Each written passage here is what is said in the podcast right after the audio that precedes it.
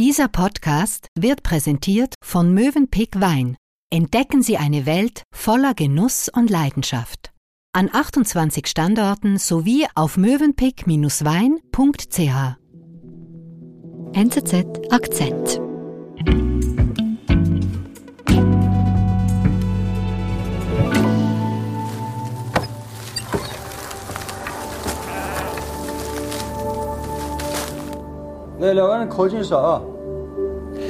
Das ist ein äh, neuer Film aus China. Er heißt Return to Dust. Mhm. Er erzählt eine Liebesgeschichte im chinesischen Hinterland. Ein äh, kleiner Arthouse-Film, low budget, also mhm. mit wenig Geld realisiert, der dann aber ganz überraschend die Kinocharts in China gestürmt hat. Okay. Ja. Mit diesem Erfolg haben äh, selbst die Zensurbehörden in China nicht gerechnet und äh, standen plötzlich unter Zugzwang.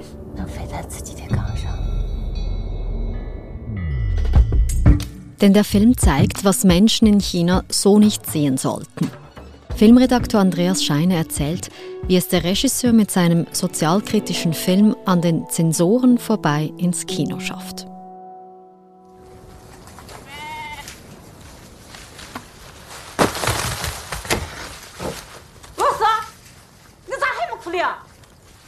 Um was geht es denn in diesem Film genau? Es ist die Geschichte eines ärmeren Mannes, der wird hauptsächlich der vierte Bruder genannt.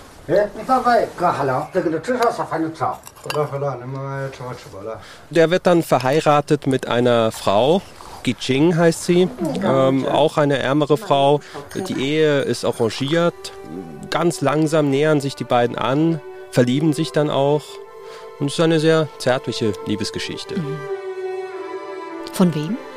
Der Regisseur heißt Li Ruchun, ist ein 39-jähriger Chinese, stammt aus dem Hinterland Chinas. Mhm. Und kennt man ihn?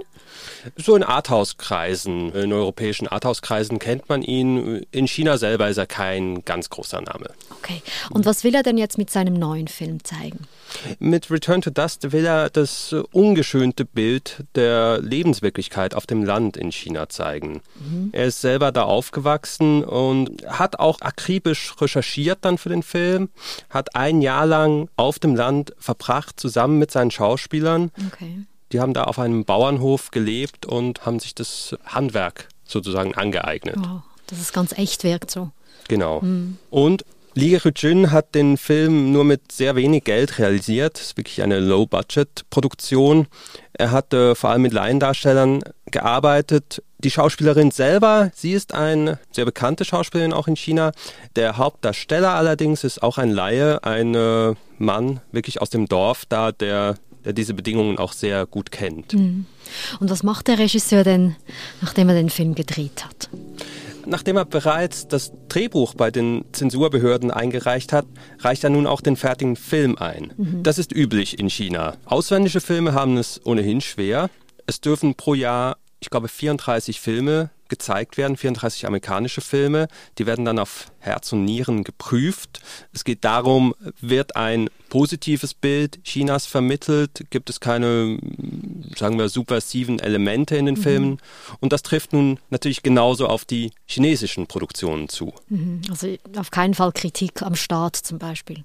Genau, es darf nichts kritisiert werden und es muss wirklich ein positives Bild Chinas hergestellt werden. Okay, und Li musste sein Drehbuch und seinen Film auch einreichen bei den Zensurbehörden. Was geschieht dann? Er bekam das okay. Es wurde offenbar nichts beanstandet.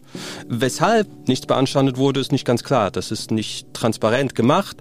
Aber offenbar gingen die Behörden davon aus, dass es ähm, dass es vielleicht auch gar nicht so ein wichtiger Film ist, dass es eine Low-Budget-Produktion ist, die ohnehin nicht von vielen Leuten geschaut werden wird. Mhm. Mit Laien. Mit Laien, genau. Mhm. Es ist ein sehr stiller, ein ruhiger Film. Es passiert nicht viel.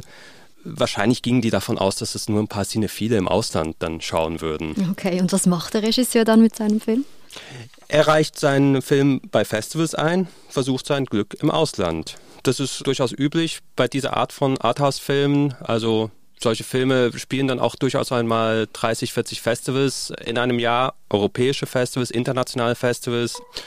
Und dann tatsächlich im Februar dieses Jahres wird Li Rujin an die Berlinale eingeladen, eines der wichtigsten Festivals überhaupt. Mhm. Der Film wird im Hauptwettbewerb gezeigt. Carlo Chatrian stellt das Programm vor, stellt auch den Film vor.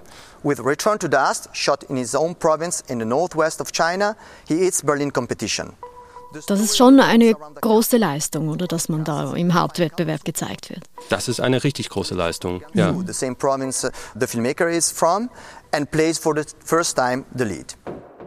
Und was macht Li Ruijun? Nachdem er nun in Berlin diese Weltpremiere gefeiert hat, ist er zu Hause ein kleiner Star. Hm. Und er will den Erfolg auch zu Hause genießen. Und die Kinos programmieren seinen Film. Der Film läuft bald im ganzen Land. Er wird zu einem Erfolg. Die Leute reden darüber. Er schlägt richtig ein. Und man kann sagen, er hat ein Millionenpublikum erreicht. Und nach neun Wochen ist er dann tatsächlich sogar die Nummer eins der chinesischen Kinocharts. Ja, also das, mit dem hätte der Regisseur wohl auch nicht gerechnet, oder als er den Film aufgedreht hat. Ganz sicher nicht. Mhm. Ich meine, ein Low-Budget-Film mit Laiendarstellern, der übrigens gerade mal 300.000 äh, Franken gekostet hat, der dann äh, 14 Millionen Franken einspielt, wow. das ist wirklich unglaublich. Ja. Oh. Oh. Oh. Wie lässt sich denn das erklären? Wieso ist Lee mit seinem Low-Budget Arthouse-Film so erfolgreich in China? Naja, man muss vielleicht äh, wissen, dass normalerweise chinesische Filme ganz andere Geschichten erzählen. Das sind äh, in der Regel große Filme, viel ist vielleicht ein bisschen kitschig. Komödien sind sehr erfolgreich, auch Kriegsfilme, mhm. aber apolitische Filme. Mhm. Und es gibt nur ganz selten Filme, die so richtig realistisch sind wie dieser, die ein echtes China zeigen und einfache Menschen auch. Und ich glaube, das hat einen Nerv getroffen beim Publikum. Okay. Und ist ja interessant, weil die Zensurbehörde hat ja noch gedacht, dieser Film sieht eh niemand. Genau. Und dann, als dann plötzlich Millionen Chinesen den Film gesehen haben, war die Behörde offenbar ein bisschen verunsichert und mhm. hat sich den Film noch einmal angeschaut. Mhm. Und hat realisiert, ha, vielleicht gar nicht so unproblematisch, dieser Film. Okay, inwiefern?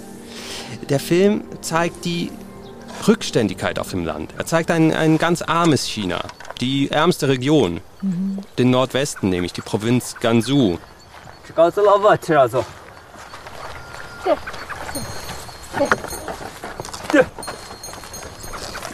Und die Protagonisten sind beide auch bitterarm. Sie hat eine ziemlich äh, heftige Geschichte. Sie wurde als Kind geschlagen, ist seither auch beeinträchtigt und inkontinent. Er ist auch ein ganz armer Mann, nur er hatte keinen Besitz. Das Einzige, was ihm geblieben ist, ist ein Esel. Mhm. Die beiden müssen ihre Wohnung dann tatsächlich auch verlassen. Das ist nur eine Bruchbude. Aber der Staat ist ziemlich erbarmungslos. Der will schäbige Häuser abreißen lassen. Mhm. Und das Paar muss sich dann ein neues Zuhause suchen und es baut sich ein Zuhause, wirklich eine Lehmhütte, die sie Ziegel für Ziegel bauen. Mhm.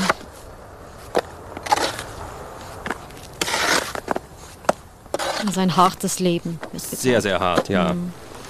Es wird auch nicht einfacher. Der vierte Bruder wird dann auch noch von einem Geschäftsmann im Dorf dazu genötigt, Blut zu spenden. Der Geschäftsmann ist krank, braucht eine Spende und nur der vierte Bruder hat die richtige Blutgruppe.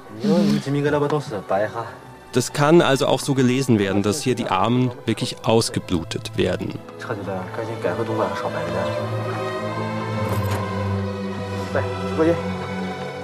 Und dass hier diese Armut so dargestellt wird in diesem Film, das passt den Zensoren offenbar gar nicht. Nein, das passt ihnen ganz und gar nicht. Da müssen sie eingreifen, weil das widerspricht allem, was Chinas Staatschef Xi Jinping äh, vermitteln will.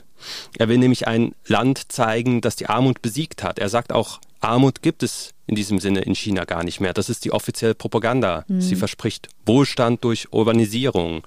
Und der Film zeigt eben genau das Gegenteil. Er zeigt einen eine harsche Realität auf dem Land. Eben, und du sagst, es ist die Realität. Also es ist zwar kein Dokumentarfilm, aber so ist es tatsächlich auf dem Land heute in China, wie es der Film darstellt? So ist es tatsächlich, genau. Der Film zeigt das in einem durchaus dokumentarischen Stil auch, dass mhm. von Hand gearbeitet wird, wie zum Beispiel der Boden gepflügt wird, nur mit einem Holzpflug und mit einem Esel. Mhm. Also es sind wirklich sehr rückständige Verhältnisse. Man muss sich das so vorstellen, dass es ein Land leben wie in Europa im 18. Jahrhundert, eine vorindustrielle Zeit. Hat denn Lee einfach gut gepokert, dass die Zensoren das in seinem Film übersehen werden? Das ist wirklich unklar. Wahrscheinlich haben die Zensoren diesen Film wirklich für vernachlässigbar gehalten. Vielleicht haben sie aber auch sich täuschen lassen durch die Machart, weil der Film ist sehr subtil gemacht. Er stellt die Armut nicht allzu drastisch dar. Es sind eher kleine Gesten, Zwischentöne werden gezeigt.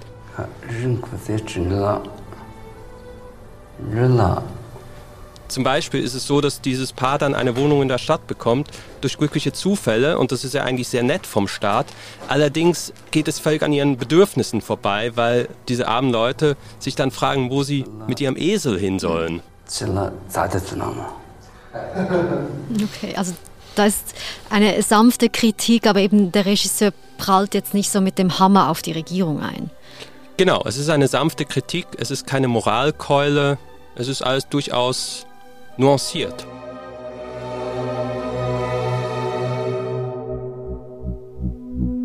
Wir sind gleich zurück. Genuss für Gaumen und Ohren. Im Mövenpick Podcast Weinfach wird degustiert, diskutiert und philosophiert. Über Wein und alles, was dazugehört. Genießen Sie einen bunten Mix an Anekdoten, Geschichten und Hintergrundwissen zum Thema Wein, manchmal auch mit einem Augenzwinkern. Alle Episoden finden Sie auf den bekannten Podcast-Plattformen oder auf mövenpick-wein.ch slash Weinfach.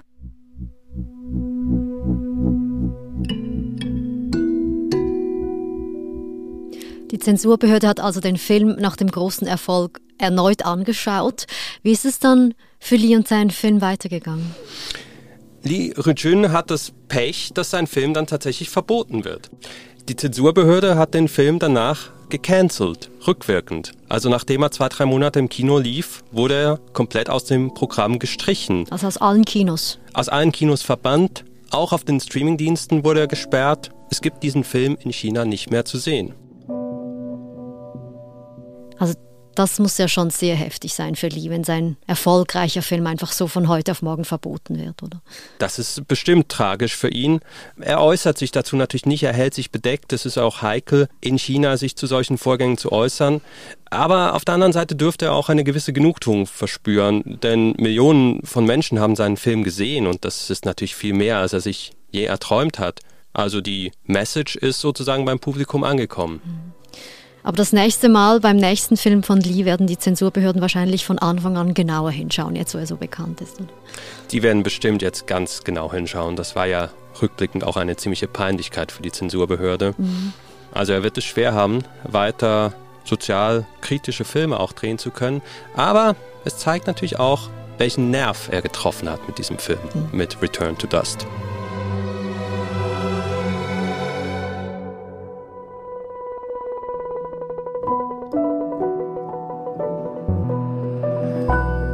Andreas, wir können den Film schauen, oder? Wir können den Film schauen. Er läuft in den Kinos. Wunderbar, dann mache ich das noch. Vielen Dank für den Besuch bei uns. Sehr gerne, Nadine. Vielen Dank.